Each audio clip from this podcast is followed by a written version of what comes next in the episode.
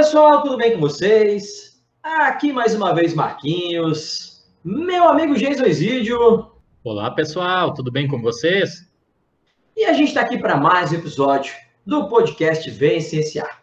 Galera, a gente pensou, eu e o Jason aqui, para finalizar a nossa primeira temporada de Vencenciar, porque a gente vai tirar uma folguinha, né, Jason? A gente pensou em fazer, então, dois episódios de retrospectiva para a gente né, falar um pouquinho sobre cada tema e também falar o porquê da escolha do tema, em alguns casos, né? Talvez falar de algumas histórias que a gente né, é, é, não, não comentou aqui nas gravações e tal, né? Dos episódios. Então a gente resolveu comentar um pouquinho né, sobre os episódios em si e, e, e, também fazer uma, uma breve retrospectiva aí das coisas que rolaram com a gente aí, né, do, com o Vencenciar esse ano, né, Jason? É isso aí, Marquinhos. Eu lembro quando eu era criança, ficava ansiosamente esperando o final do ano para ver as retrospectivas na TV, ver tudo que aconteceu no ano. E aí agora estamos nós aqui fazendo a nossa própria retrospectiva, vamos rever alguns temas, bater um papo aí dos acontecimentos por trás das cenas. Eu acho que temos bastante história interessante aqui também e bastante atualização em relação aos episódios que, que a gente já comentou. É isso aí, né? é verdade. Tem alguns algumas coisas que a gente pode complementar e fazer né, um, uma atualização do, dos temas, né? Bom, Jesus, então a gente começou né, um episódio de apresentação. E aí eu, é, talvez para quem não ouviu né, esse, esse primeiro episódio, né? Se bem que é um dos nossos mais ouvidos, né, Jesus? Mas talvez alguns não, não, né, não ouviram. É, nesse episódio, a gente se apresenta, né? Fala um pouquinho de cada um aqui. E eu conto um pouco da, da ideia, né? Do, do né? Que surgiu é, é, a partir de uma sugestão de uma amiga da, da Joana, minha companheira, né? Então, amiga, a gente feio falar amiga da Joana, é minha amiga, né, cara? A gente já se convive há quanto tempo aí também, Helena, né? Beijão, Helena. A Helena que sempre, quando a gente se encontrava e a gente entrava no tema ciência, eu sempre me empolgava, né, Jesus? Jesus sabe como é que é. Acho que ele compartilha desse sentimento, né? Quando alguém fala alguma coisa, resolve, opa, é comigo, é minha praia. Esse assunto é domínio. E aí a gente, é, é, eu sempre, né, ela sempre fala, cara, tu, tu, tu fala com uma empolgação tão grande, você devia fazer um podcast sobre ciência e tal. E quando eu pensei em fazer o podcast, eu não, não pensei em outra pessoa no primeiro momento, a não ser o Jason, né? Porque, como eu já comentei com, com vocês aqui, eu e o Jason, a gente foi amigo de graduação, a gente foi amigo de, de apartamento, né? De vida apartamento durante muito tempo. E então a gente tem uma, uma relação aí de lá se vão 20 anos, né, Jason? E sempre que a gente se encontra, é, é... por mais que a gente comece em outro papo, entra no papo de ciência. A gente vai falar de pesquisa, a gente vai falar de uma coisa é, é, é relacionada à ciência sempre, né? Nossa, foi muito legal, né, Marquinhos? Que uma ideia. Você já tinha feito esse convite há um, há um tempo grande atrás, e como eu já contei essa história numa live que, que a gente fez, no dia ali da final do Mundial, quando a gente assistiu juntos, depois é, saímos ali tomar uma cerveja com o nosso amigão Tiago Juruá, que estava nos visitando. E aí eu percebi, olha, acho que a coisa vai dar pedal mesmo, acho que o podcast vai sair do papel. Felizmente a gente começou ali já em janeiro as gravações, janeiro desse ano, né, de 2020. Infelizmente depois veio já logo a pandemia, mas uh, escutando de novo aquele primeiro episódio, Marquinhos, percebo como a gente evoluiu em termos de, de edição, de qualidade de captação de áudio. E acho que fica aqui uma, uma mensagem para várias pessoas que agora nos perguntam: olha, mas precisa de muita tecnologia, precisa de muito dinheiro, como é que faz para começar um podcast? Ó, pessoal, na cara e na coragem, vamos lá, começa do jeito que dá, com se você tem aí uma qualidade baixa de captação de áudio, faz, vai melhorando, vai estudando, e, e, com o passar do tempo vai evoluindo também em termos tecnológicos. É, mas, é, é, assim, não foi de todo ruim, escutando o primeiro, segundo, os primeiros episódios nossos ali, dá orgulho de algumas coisas que, que a gente falou ali já no início e que acabaram acontecendo, né, principalmente ali do, do episódio 2 em diante. É, no episódio 2 e 3 a gente falou de coronavírus, né, Jason? Mas antes de a gente entrar nesse assunto, só queria comentar, né, que os primeiros, as primeiras é, gravações, né? A gente fez com um celularzinho, né? Nem tinha equipamento muito. Depois a gente foi estudando métodos de, de, de edição, né, de captação de. A gente foi na cara da coragem mesmo, né? E originalmente a ideia do podcast era uma justificativa, uma desculpa para eu e o Jesus nos encontrarmos semanalmente, porque a gente é amigo aí de 20 anos, mora na mesma cidade e se via muito pouco, né? Eventualmente lá no futebol, uma coisa assim. E aí essa foi a desculpa, mas aí a pandemia nos atrapalhou um pouco, né? Mas a gente tá, tá aí na expectativa de, de as coisas normalizarem para a gente poder voltar, né? A gravar nos estúdios do Vencenciar. Tomar um shopping lá no Mercado Público de Floripa, depois da gravação, quando a gente fez as primeiras lá. Uh, e, Jesus, eu só queria perguntar se tu lembra que a gente tem um episódio gravado que a gente não lançou. Você lembra disso? Sim, sim. Não só lembro disso, como, como lembro que os primeiros que a gente gravou, eles não foram os primeiros a serem lançados, né? Porque veio a, a pandemia e a gente ficou naquela, bom, e agora? Como é que vai ser? E aí começamos a gravar remotamente, separados, e, e pela temática, acabamos mudando um pouco a ordem de lançamento dos episódios. Esse aí que, que não foi lançado, de repente a gente guarda para um. Quando a gente for famoso, né? Behind the scenes, né? alguma coisa assim. Ele foi um episódio é, meio politicamente incorreto, assim, né? É, para quem ainda não, não sentiu como é o, o, o, perfil aqui, né, da dupla, eu sou um cara que tem menos filtro para falar mal das pessoas. Não é falar mal, na verdade, foi um episódio que a gente pegou, você lembra, a gente pegou comentários absurdos na internet e comentava em cima. Não falamos do nome das pessoas tal, né? Mas tinha cada coisa lá. Eu acho que a gente podia lançar esse episódio um dia aí, cara. Ia ser engraçado. Dá até para fazer uma atualização dele, porque realmente, em termos de rede social, tem uma pérola por dia.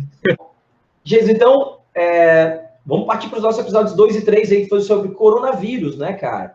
A gente, bem no começo da pandemia, as informações ainda é, eram muito poucas, né, sobre, sobre o, o SARS-CoV-2, né, mas a gente resolveu então fazer. E acho que não falamos nenhuma besteira ali, né? Acho que nada, tudo que a gente falou meio que se confirmou, né? É, não, e é quando a gente vai escutar realmente, claro, a edição de áudio não é tão boa, a captação de áudio não é tão boa, mas enfim, como eu já expliquei aqui, já explicamos aqui, era o começo da história do Vem Cienciar e nem eu nem o Marquinhos. Marquinhos é professor há 20 anos, eu comecei na ciência há 20 anos, mas uh, nós somos comunicadores acostumados a falar em sala de aula, é, é, não produzir um podcast, né? É uma história completamente diferente. Então, tirando, feito essas ressalvas técnicas, eu acho que a gente colocou informações muito boas, de, de alta qualidade ali naqueles episódios. Oxalá, Marquinhos, muitas pessoas tenham nos escutado e, e naqueles episódios e tenham sido influenciadas, adotando aí um distanciamento social, adotando o uso de máscaras, adotando o uso lá de, de álcool gel, é, para salvar vidas, porque naquele momento eu acho que não sei o Marquinhos, vou falar por mim, eu acho que eu, naquele momento eu não esperava que o Brasil fosse chegar a 175 mil mortes, de, isso que ainda a gente está contando essas 175 mil mortes de uma maneira extraoficial, acho que todo mundo sabe que o governo brasileiro não divulga os números corretos, né, ele faz questão de não divulgar, então esse número dos mortos ele é um consórcio, consórcio de imprensa no Brasil, que faz essa contagem, é, somando aí os números das secretarias estaduais, e, e, acho que também todo mundo sabe que o Brasil é um dos países que menos testa.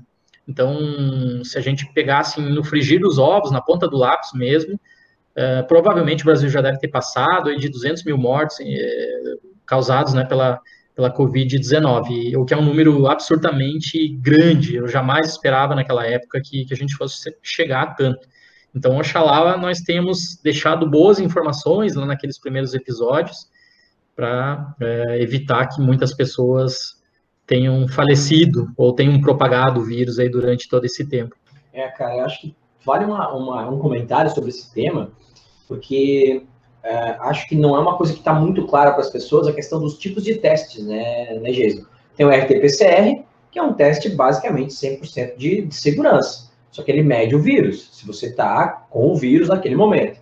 Aí tem os testes sorológicos, né? Tem aquele que você tira sangue e tal, que é confiável também, vai medir lá teu IgM, IgG, né? O IgM é um anticorpo lá de, é, é, é, de primeira fase de contaminação, né? De primeiro contato, né? O que chama de é, imunização primária ali, né? E aí você vai ter o, o, o contato secundário, né? E aí você vai ter o IgG para te proteger, que é o é, é, fabricado por células de memória, lá aquela história toda. É, o que, que acontece? O teste tem o teste rápido, e esse teste rápido, conversando com alguns amigos da, da área aí, inclusive alguns que o Jason tem muito contato, que são da UFSC e tal, é, eles falaram em 70% de erro, cara, em teste rápido. Então, às vezes o cara fala, ah, mas eu testei e não era Covid. Mas você fez o teste rápido, e aí a chance de esse teste ter sido errado, ter sido errado é muito grande. E quantas vezes isso acontecer com pessoas que, infelizmente, vieram a falecer e testaram, ah, não era Covid, mas talvez era, só o teste que não deu certo. Então, essa, essa, esse número de mortes, né, que já é assustador, ele provavelmente é muito maior, porque a gente testa muito pouco e ainda tem testes que não têm a devida qualidade.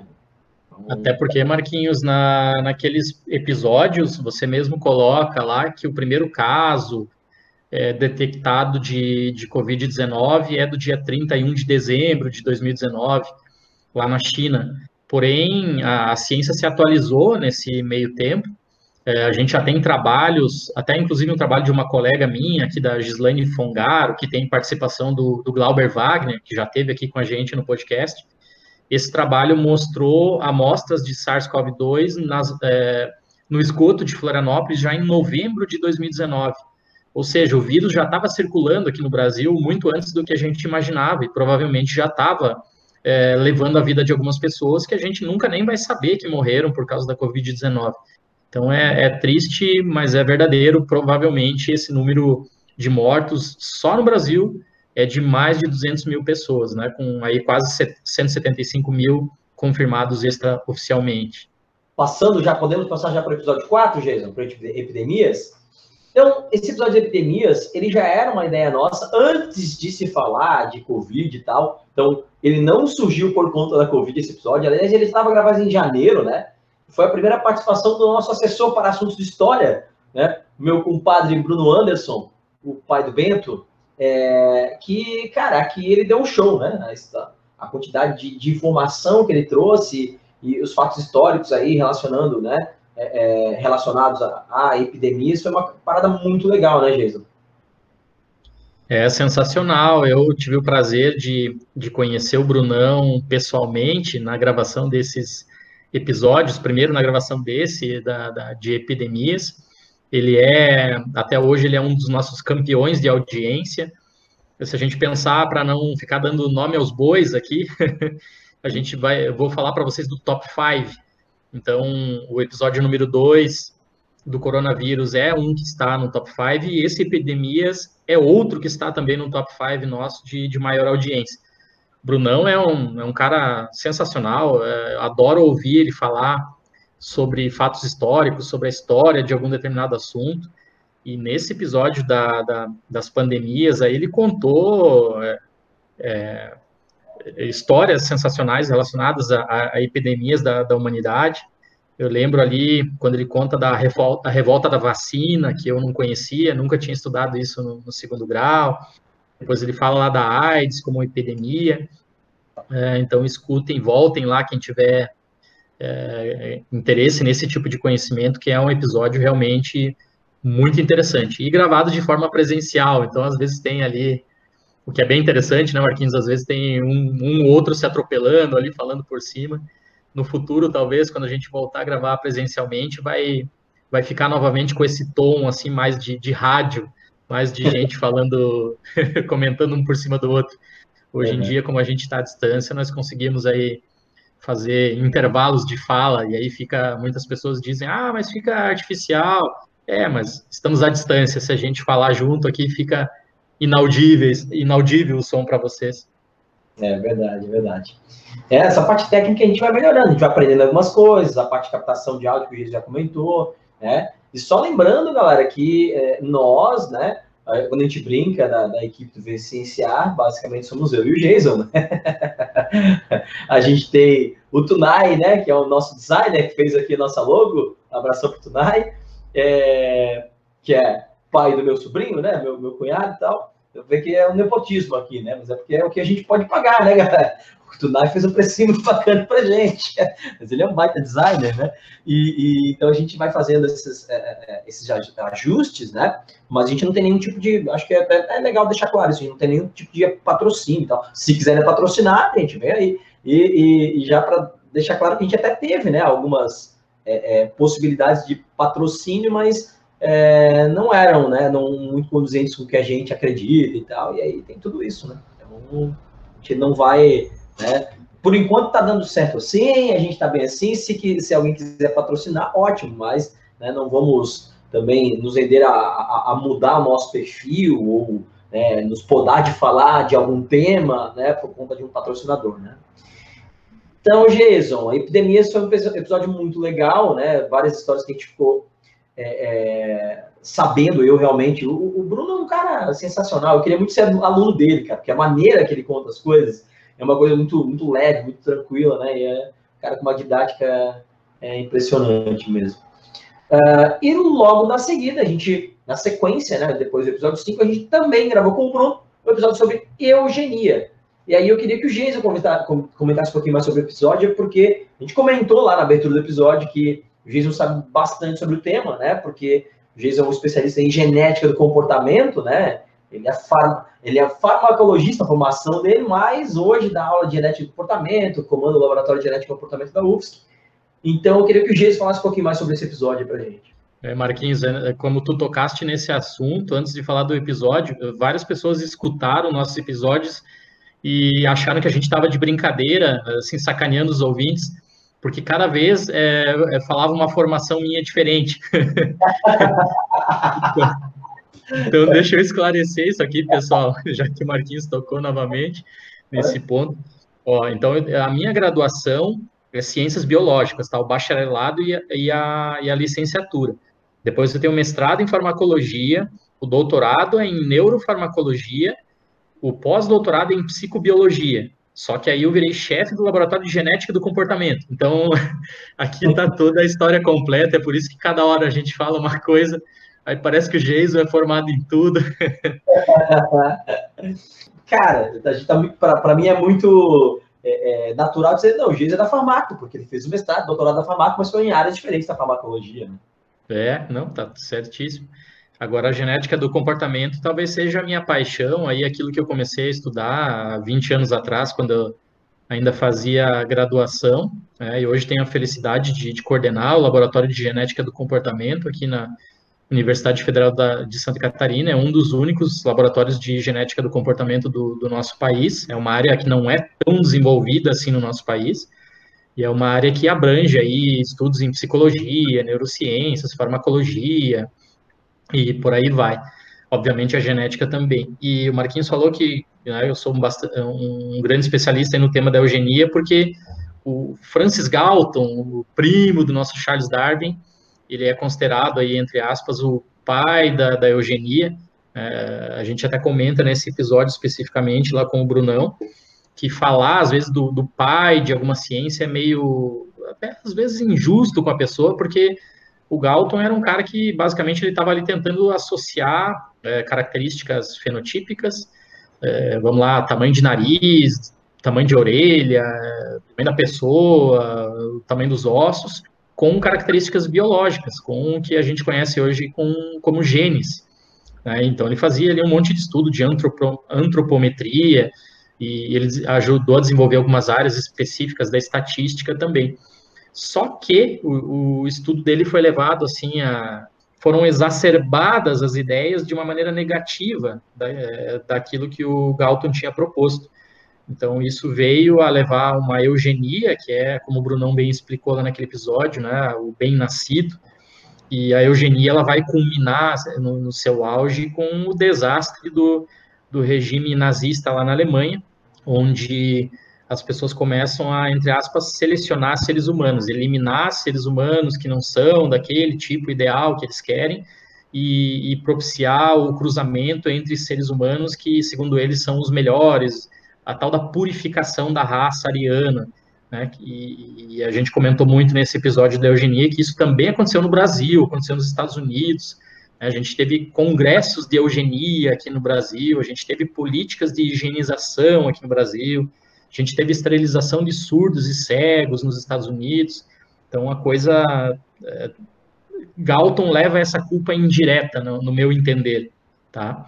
É, de coisas que foram, de ideias más, é, que foram muito mal aplicadas em relação àquilo que ele fala. É, então, e, e só para deixar, acho que é importante deixar claro que às vezes as pessoas têm uma falsa ideia do que é ciência, que a gente fala, né? O, o, o papel aceita qualquer coisa e a coisa para ser cientificamente aceitada tem que ser um consenso científico. E já está provado, galera, que esses trabalhos eugenistas da década de, década de 40, 50, né, é, que eles não tinham uma metodologia é, é, correta e que muitos dados foram deturpados por uma questão de racismo mesmo. Né? Então, ah, mas tem um trabalho do Joseph Mengele que diz, esquece, cara, esquece. Não tem validade científica, porque né, o método não era bem claro e dados foram deturpados na publicação, né, nas publicações. Né?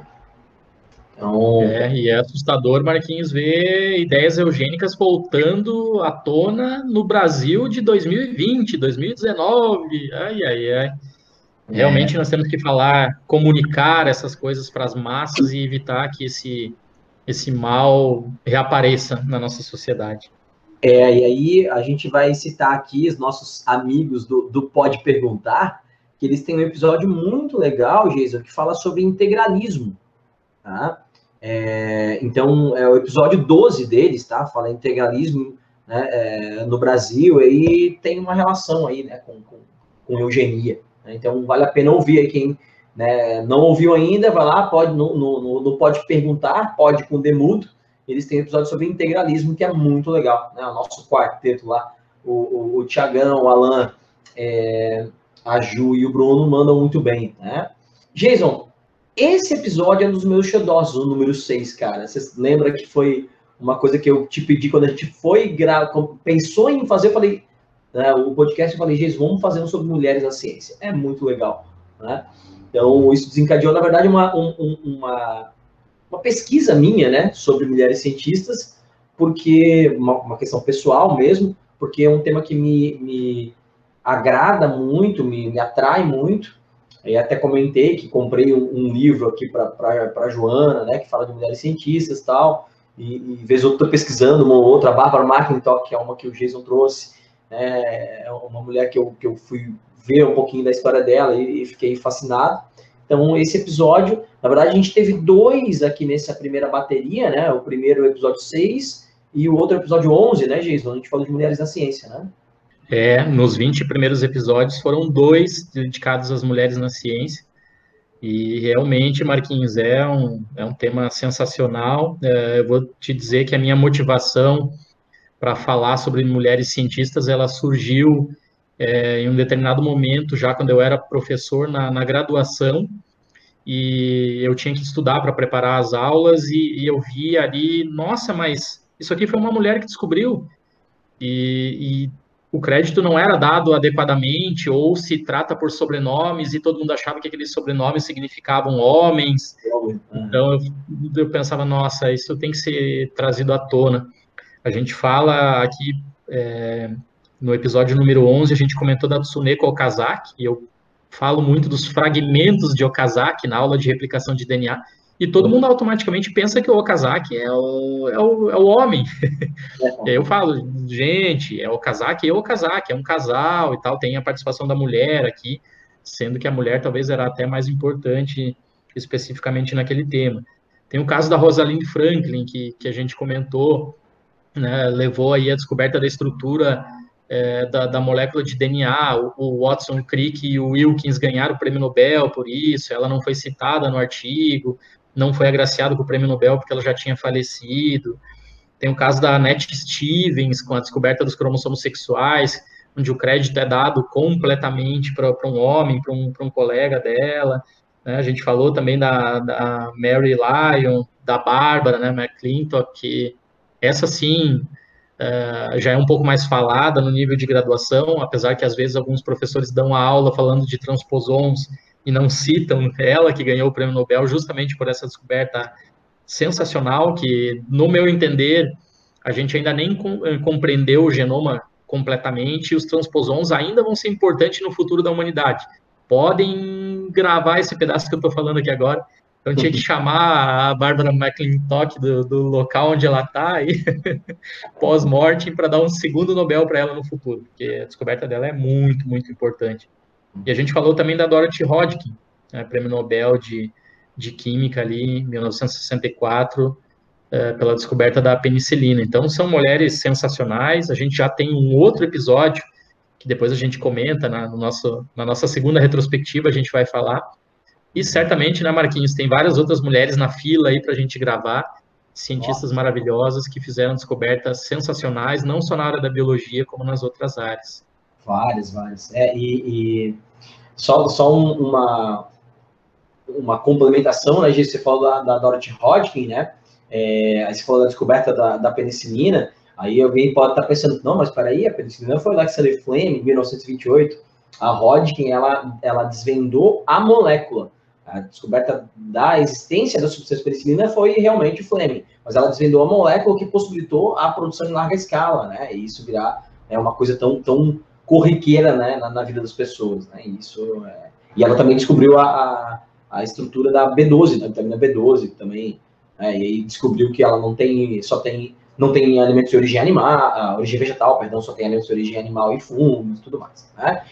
Uh, Jason, e, e, só lembrando que a gente hoje tem uma parceria com, com o Colégio Integral, né, de Itajaí, que está abrindo, ele já tem curso pré-vestibular, está abrindo ensino médio na cidade de Itajaí é, no ano de 2021, e quando eu apresentei, né, o, o, projeto do Vivenciar para eles, para fazer essa parceria, essa parceria é simplesmente para divulgação lá, né? Então, realmente, não, né, como eu falei, a gente não tem patrocínio, tá, gente? Mas é, temos uma parceria com o colégio, que para a gente é muito importante. Eles, quando viram temas mulheres na ciência, eles falaram: é esse aí, cara. O primeiro tema que vocês vão trabalhar com os nossos alunos é esse. Né?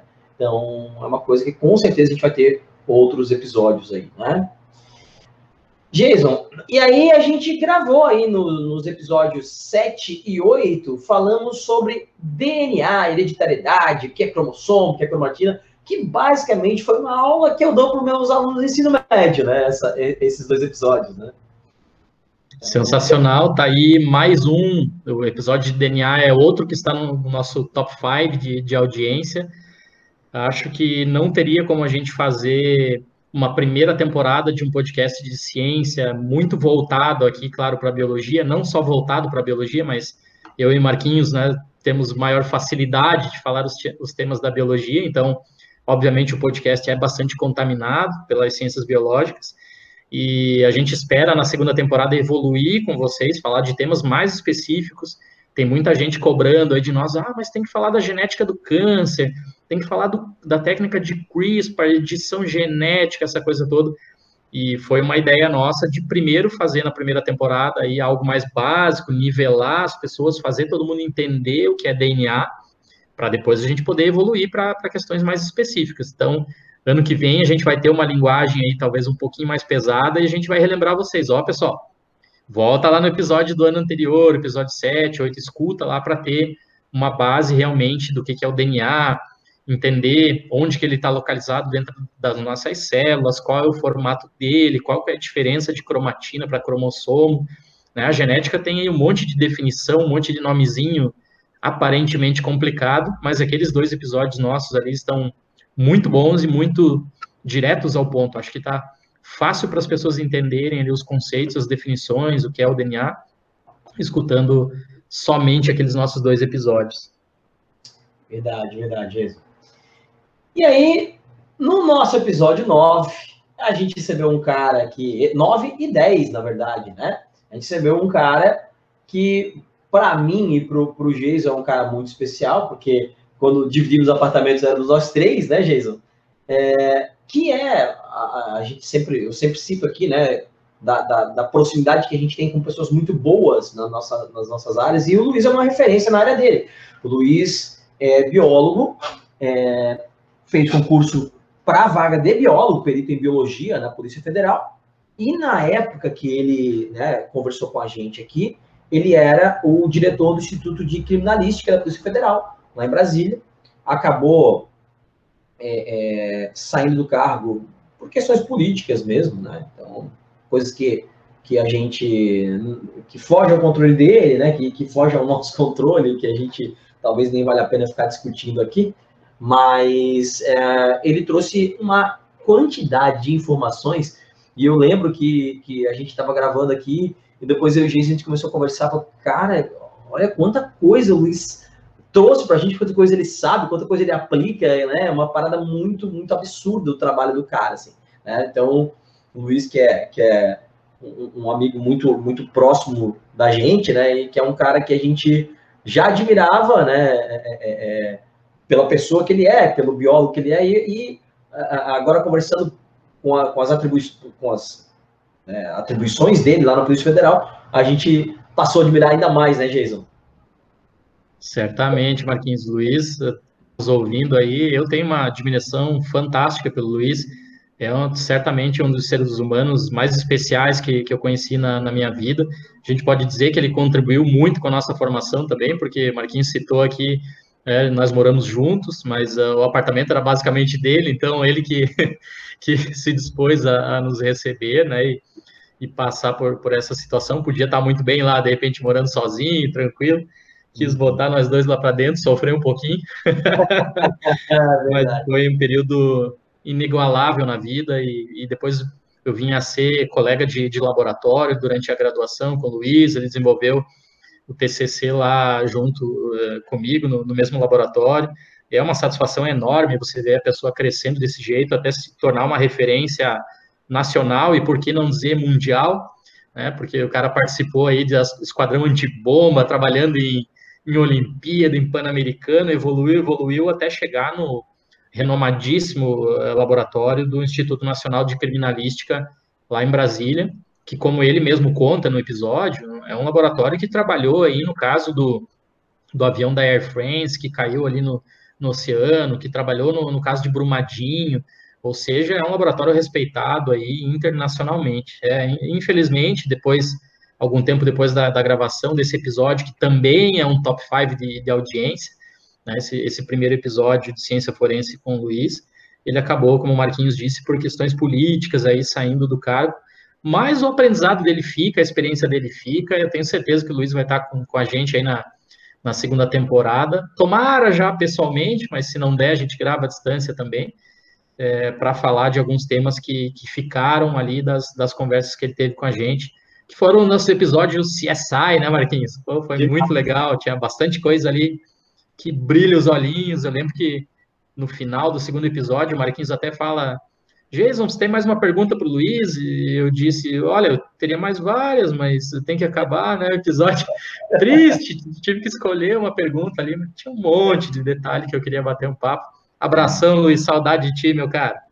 É verdade, Luiz. Eu assino embaixo que o Luiz falou das, dos seres humanos mais especiais que, que, que eu conheci, que eu conheço, que fazem parte da nossa história aí mesmo, né, Giz? É, tanto ele quanto a Carla, né? Beijão pra Carla também, esposa do Luiz, pra Julinha, né? Filhotinha deles. Então, essa família linda aí que, que tá, tá sempre nos nossos pensamentos aí. Bom, e depois desses episódios com o Luiz, aí a gente já falou do episódio, né? Do Luiz foi 9 e 10, Ciência Forense, né? Parte 1 e 2. 11 foi Mulheres Aceitas que já citou. Cara, a gente recebeu nos episódios 12 e 13 uma outra pessoa fantástica, um outro ser humano, assim, é, dos mais é, é, é, iluminados, né? Que é o Marcelão, né? Nosso amigo Marcelo, que é médico lá em Criciúma.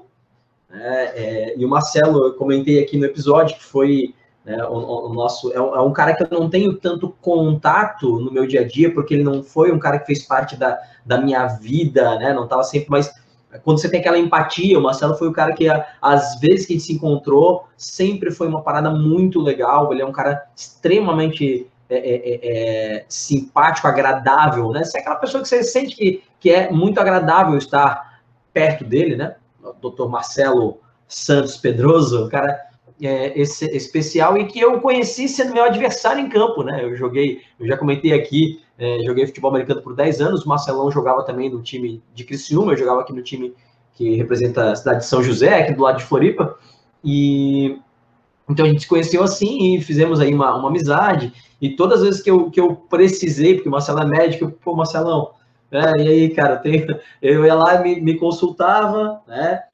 Não passava na frente, tal. ia lá na, na, no posto de saúde que ele atendia, esperava na fila, bonitinho, mas ele me consultava. Sempre foi um cara extremamente solícito em todas as vezes que eu precisei. E é um cara que sabe demais sobre os temas que a gente conversou, né, Jason? Que a gente começou o primeiro episódio com o Marcelo foi sobre SUS, e aí ele deu uma aula, coisas que eu não imaginava que né, eram, eram atribuições do SUS e tal. E depois ele falou de medicina nas unidades prisionais, né? Então, é, é, o dia a dia dele lá, que ele trabalha na unidade prisional de Criciúma, né? E, cara, é, também abraço pro Marcelão aí por ter aceitado nosso convite. Aliás, já conversei com ele, Jason, pra gente, na segunda temporada, fazer outro, porque ele tá aí na linha de frente, né? Do, do tratamento e combate à Covid. Então, não quis é, é, é, nesse momento que as coisas aumentaram aí, chamá-lo para um episódio, mas com certeza no, na temporada 2 a gente vai né, extrair um pouquinho mais do conhecimento do Marcelo aí. Certamente é um cara que eu quero conhecer pessoalmente. É, a gente só teve a oportunidade de conversar à distância para gravar os episódios, mas realmente está completo agora o top 5, Marquinhos. Sem dizer a ordem aqui, mas é um episódio de coronavírus, o epidemias, um de ciência forense com o Luiz, DNA, e o SUS do, com o Marcelo são os cinco mais ouvidos que, que a gente tem aqui é, nesse primeiro ano do, do, do Vem Cienciar. É, o Marcelo deu realmente uma aula sensacional a respeito do, do SUS, e eu chamo a atenção daquele episódio quando ele discute um pouco a, a parte política, né, ele vai citar ali lá o ano de 2016, quando a gente teve a PEC 55, é, que acabou sendo aprovada no Senado e acabou virando a emenda constitucional 95, que é a, a emenda do teto dos gastos públicos. Tá? Então, em 2016, basicamente, a gente teve aí um congelamento nos investimentos em saúde e em educação.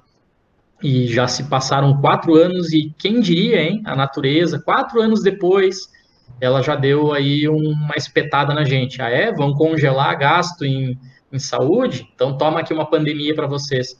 E é, é, realmente é um motivo de muito orgulho para nós brasileiros termos um sistema de saúde público tão eficiente quanto o SUS.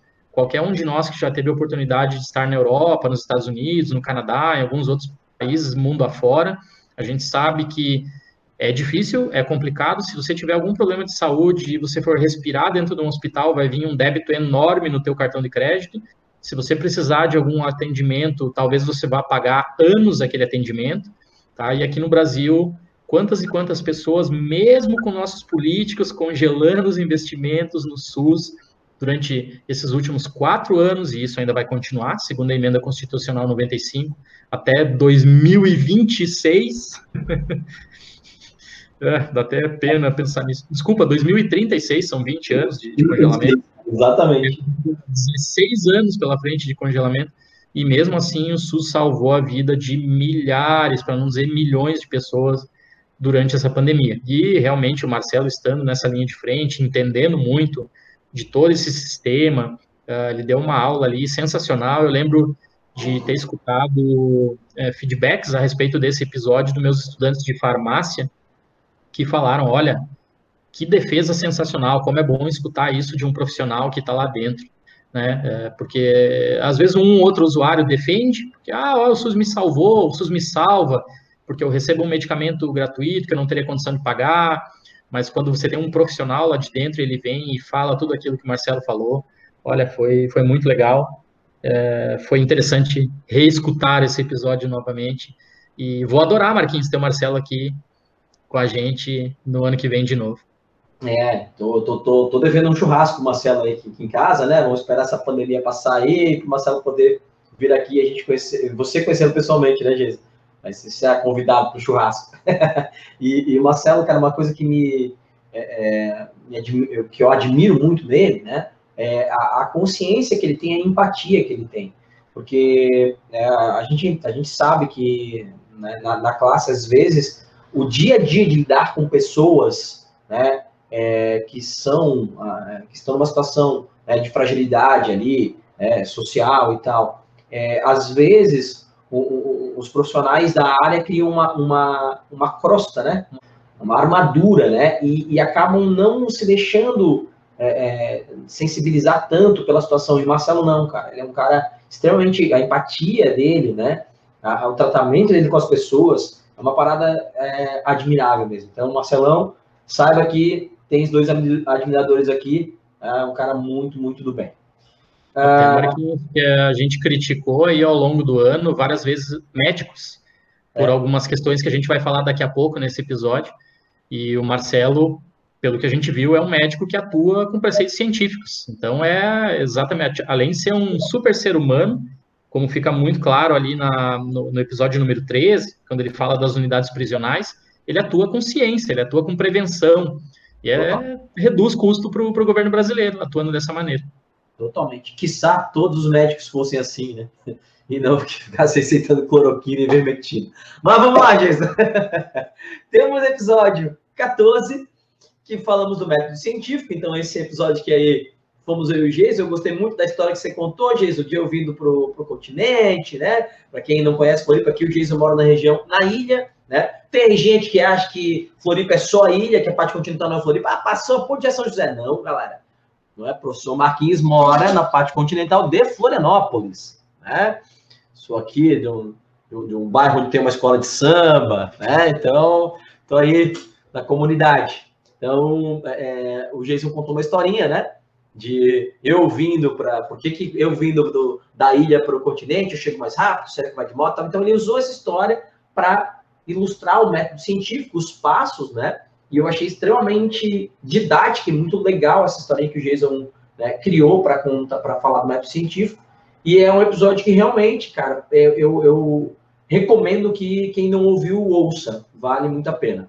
É, o método científico, Marquinhos, é, não só no episódio, nesse episódio especificamente, o número 14, como em vários outros momentos, a gente cita aqui a necessidade da sociedade entender o método científico.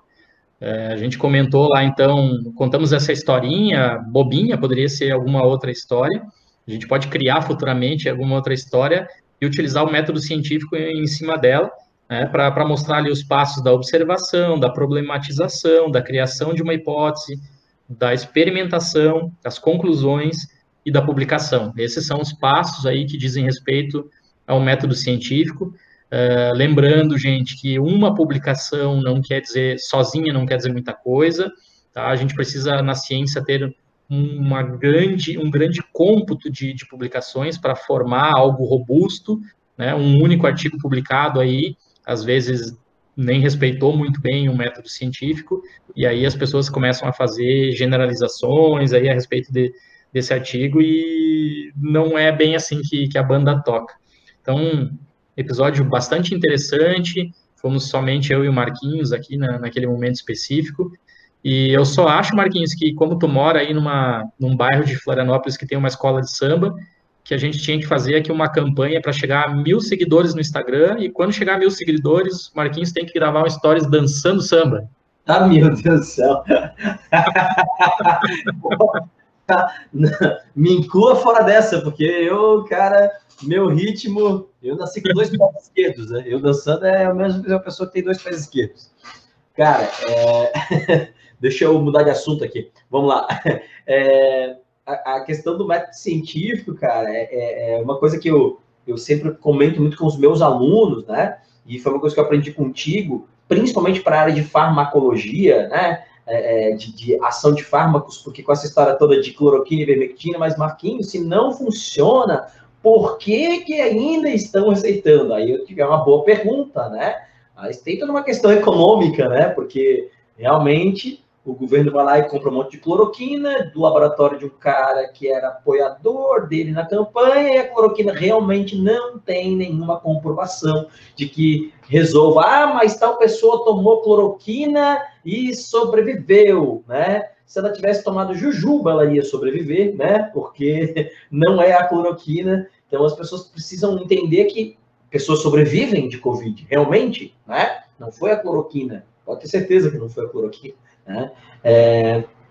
E aí eu sempre falo, Jason, do, da, da, questão do N amostral, né? Porque o Jason sempre falou isso para mim. Cara, para teste de fármaco, Tu fazer um teste com 50 pacientes, com 100 pacientes, é nada, né? Não tem confiabilidade estatística, né? É, é, é... E, né, na verdade, tu pega um monte de teste, ah, com 100 pacientes, com 300 pacientes é pouco, gente. Para testar fármaco, você vai falar de dezenas de milhares, pelo menos, né, Jason?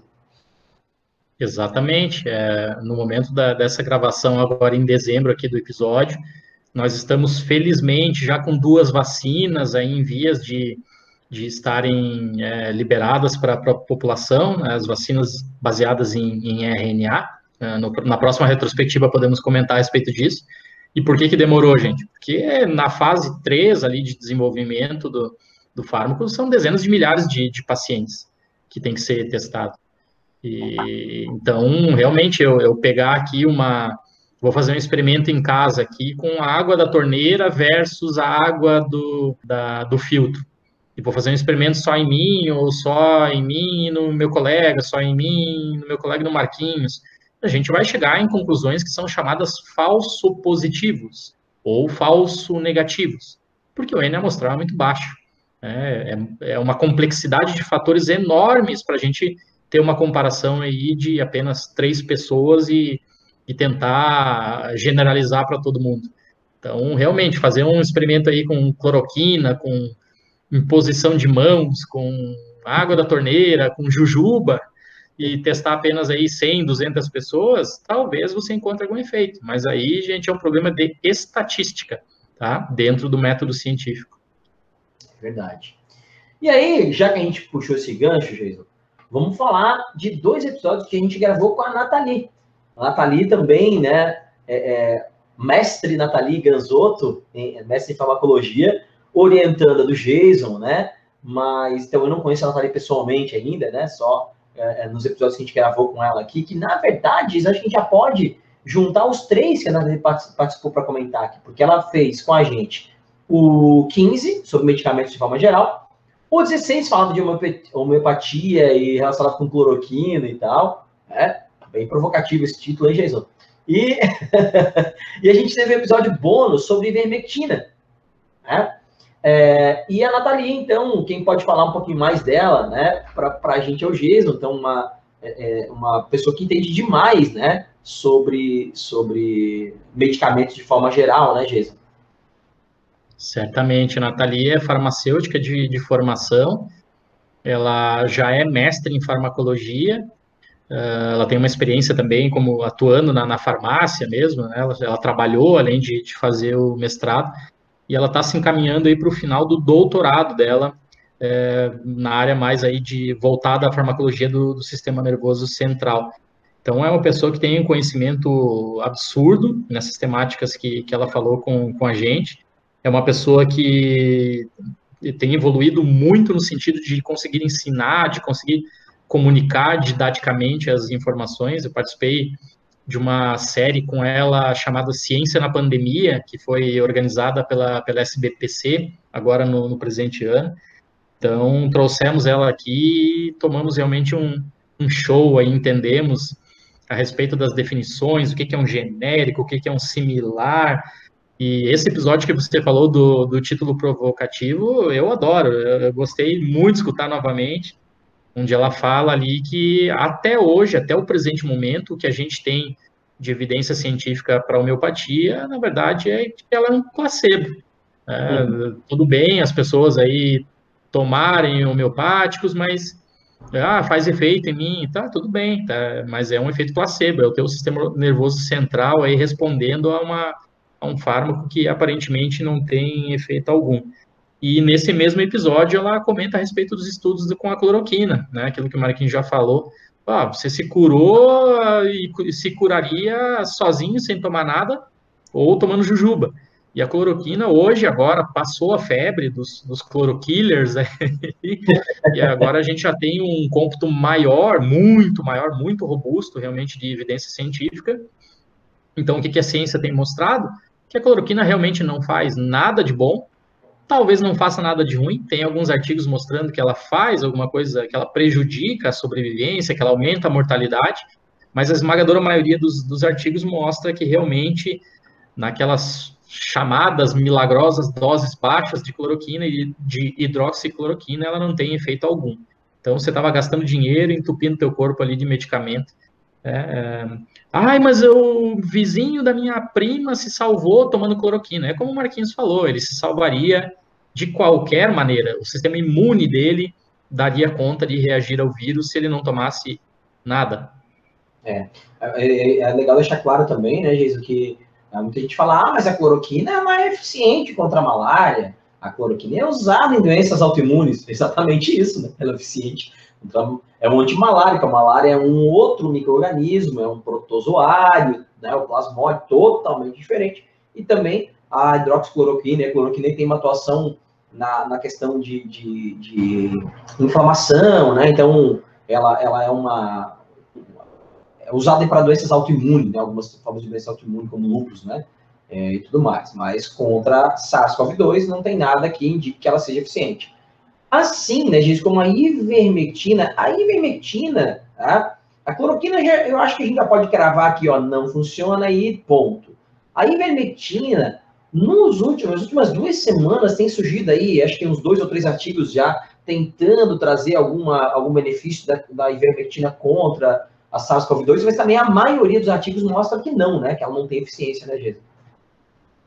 Justamente. Até tinha, teria curiosidade de, de fazer uma pesquisa é, para a gente ver como foram a, a porcentagem da, das reeleições dos prefeitos que compraram e distribuíram ivermectina para suas cidades porque a, o que a ciência vem mostrando até agora é que realmente não tem, a maioria dos artigos não mostram que não tem efeito algum, e aí, ponto importante, isso que o Marquinhos comentou agora anteriormente, pessoal, não tem efeito contra o SARS-CoV-2, tá? Não tem efeito na COVID-19, porque muitas, muitas pessoas escutaram nossos episódios e falaram, ai, mas a cloroquina já foi aprovada, já passou por todas as fases, ela, ela é um medicamento efetivo como é que vocês estão falando que ela não funciona?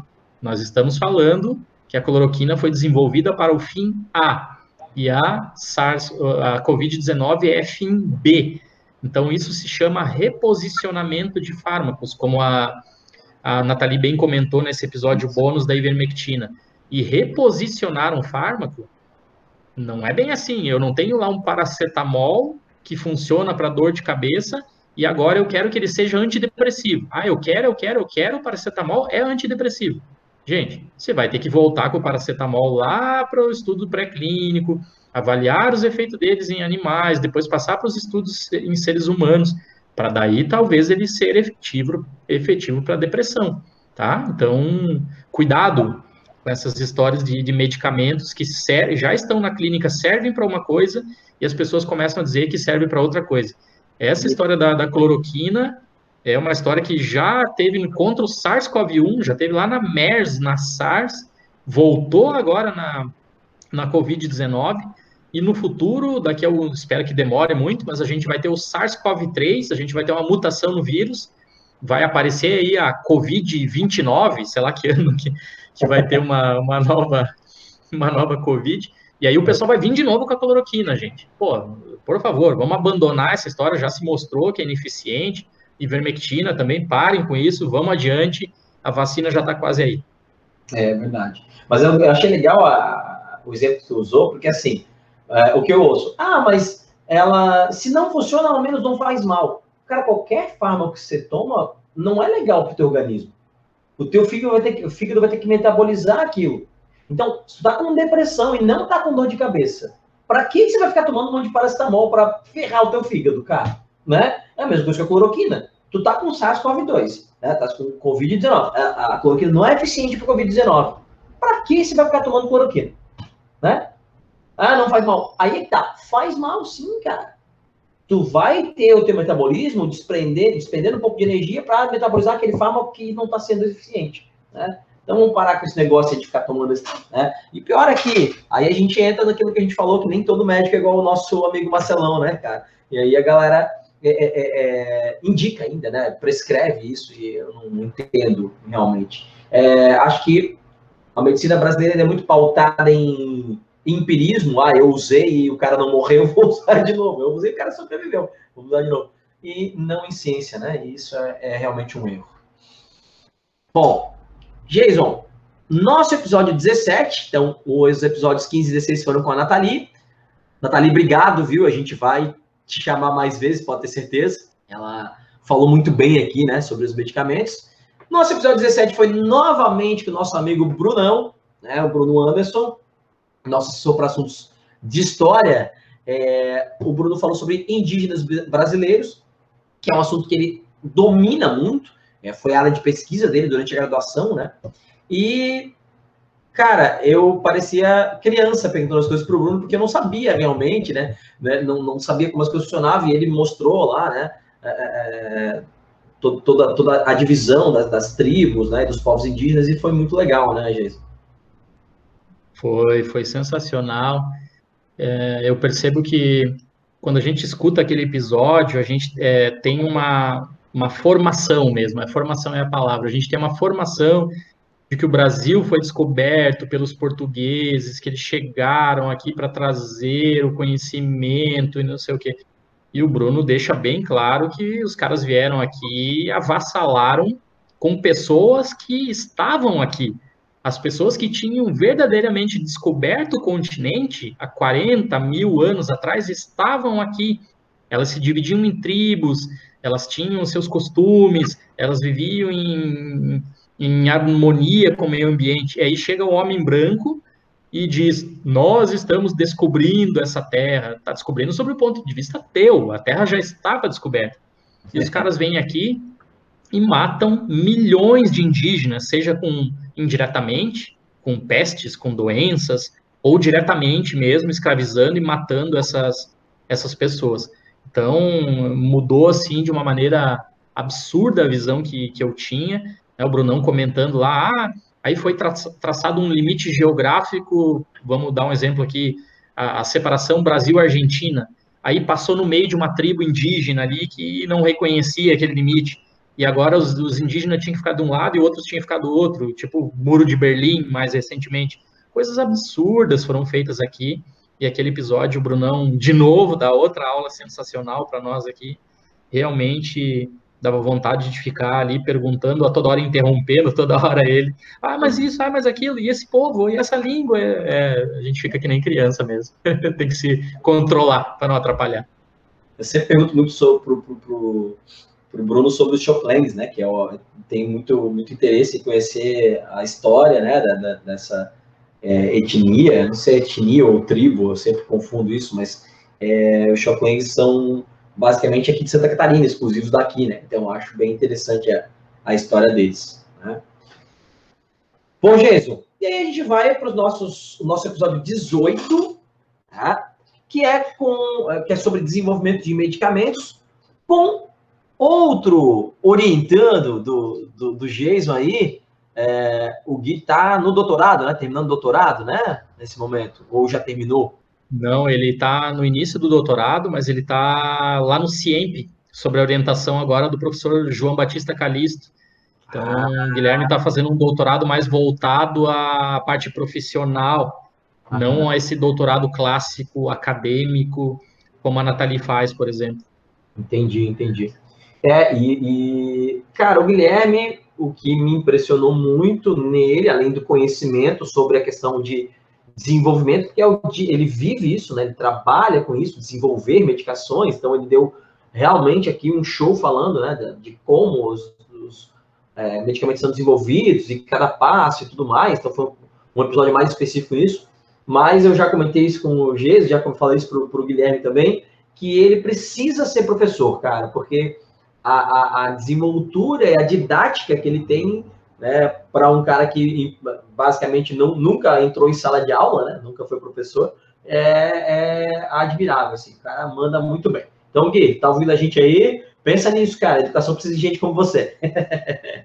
ah, esse cara não, não vai ter escapatória, e o Gui tem uma, uma capacidade fantástica, ele teve comigo desde a iniciação científica, a gente ganhou prêmio aí de iniciação científica juntos, tem os trabalhos dele para serem publicados, que certamente vão ser publicados em revistas muito boas. O cara bastante trabalhador também, está evoluindo bastante na vida. Uh, com certeza, Marquinhos ele estará, ele já sabe disso, conosco aqui na, na segunda temporada, para falar de um outro tema super interessante, que é a farmacogenética. É, o Gui é um cara que já, já teve experiência de mercado, já, já trabalhou em empresa aí de farmacogenética aqui em Florianópolis, então vai, vai contribuir muito conosco, com certeza, nesse tema. Bacana, bacana.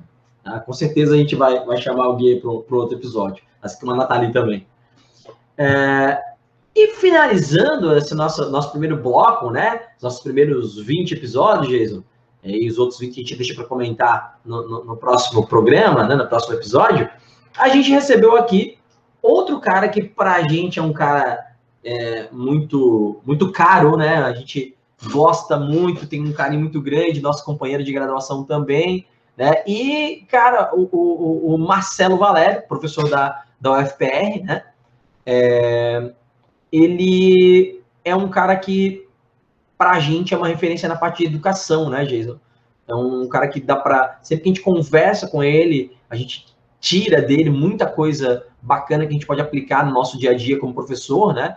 Porque ele é um, ele é um especialista da área, né? Ele é, tem o seu mestrado e doutorado na parte de educação, mas ele veio falar para a gente aqui sobre divulgação científica, que é basicamente o que a gente faz, né, Jason? E aí ele falou de todas as formas de divulgação científica, né, dos pontos que devem ser né, levados em consideração e é, foi realmente um papo muito legal. O Marcelo é um cara que desenvolve, né, a conversa muito bem, os exemplos, né, é, é, é, é muito bacanas, muito fáceis de entender e, inclusive, já deixo aqui né, no ar a informação de que nós temos um projeto para o futuro, junto com o Marcelo, né, professor Marcelo Valério, é, que diz respeito aí à ciência, à educação, e a gente vai desenvolver uma parada juntos. Isso já está aí, a, né, a ideia já está construída e a coisa está tá caminhando para no futuro aí sair do papel, né, Jason? Ah, com certeza mas só podemos tirar isso do papel quando chegar a mil seguidores no Instagram. o Vitor quer chegar nos mil. Pô, já é melhor do que o samba, cara. Mas, aliás, Marquinhos, é bom a gente ressaltar também que o Marcelo é um baita goleiro, né? Isso! é, a gente falou do Luiz, que é nosso goleiro, e o Marcelo também, em outro momento, ele foi goleiro do nosso time, baita goleiro. É isso aí, isso é verdade. Nós não estamos puxando saco não, Marcelo, a gente acha isso mesmo, tá? Só esqueceu de falar no dia. É, Marcelão é, é, impressionante porque eu e o Marquinhos não somos. O Marquinhos é um profissional da educação, eu atualmente sou um profissional misto de, de educação e, e, e ciência, mas a, a, minha capacitação, minha formação e a do Marquinhos não é específica na área da educação. E aí o Marcelo realmente nos atropela, né? Porque ele é um doutor em, em educação. Então, é um cara que sabe comunicar muito bem, é um cara que está por trás das teorias, é um cara que publica nesse, especificamente nesse métier, nessa temática. Então, os episódios dele lá são, são muito interessantes.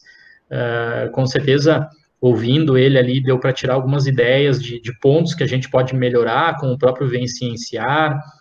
É, a gente conversou muito ali no, nos episódios também da, das importâncias da, da, da, das divulgações científicas no combate às fake news, as fake news que, que nos atolaram aí em alguns problemas uh, sociais, políticos, econômicos, né? as fake news que decidiram a eleição de 2018, e agora a gente está nesse buraco aí tentando sair, tentando respirar.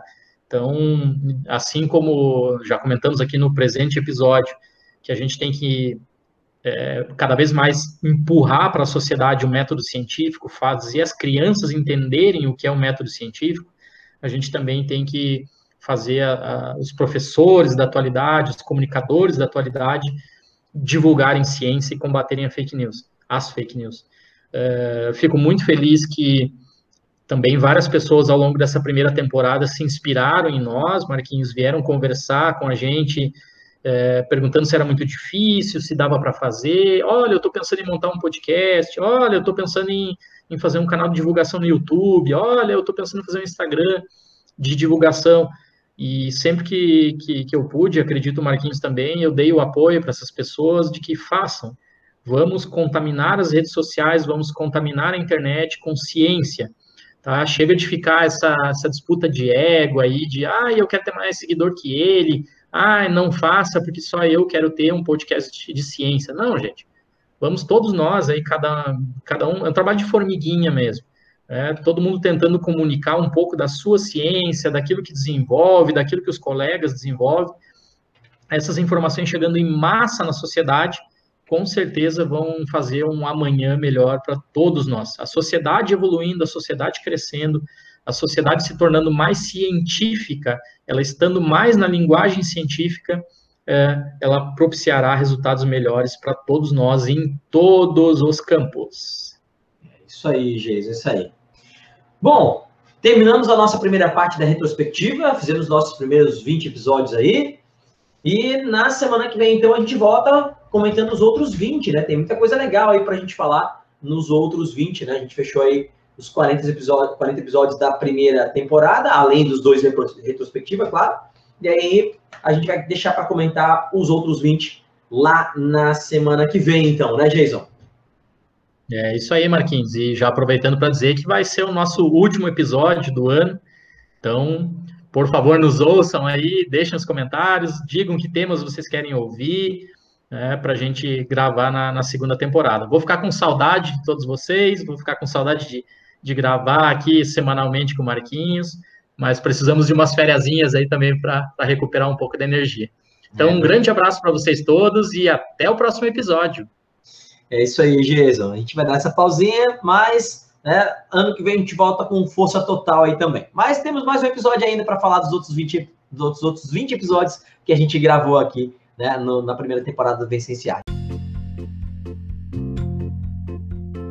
Então, galera, obrigado por ouvir a gente. Sigam a gente lá nas redes sociais arroba no Instagram, no Twitter. Estamos aí nas principais plataformas de streaming de áudio, só procurar Vencenciar. A gente está sempre tentando trazer conteúdo relevante para vocês. Um grande abraço e até a próxima.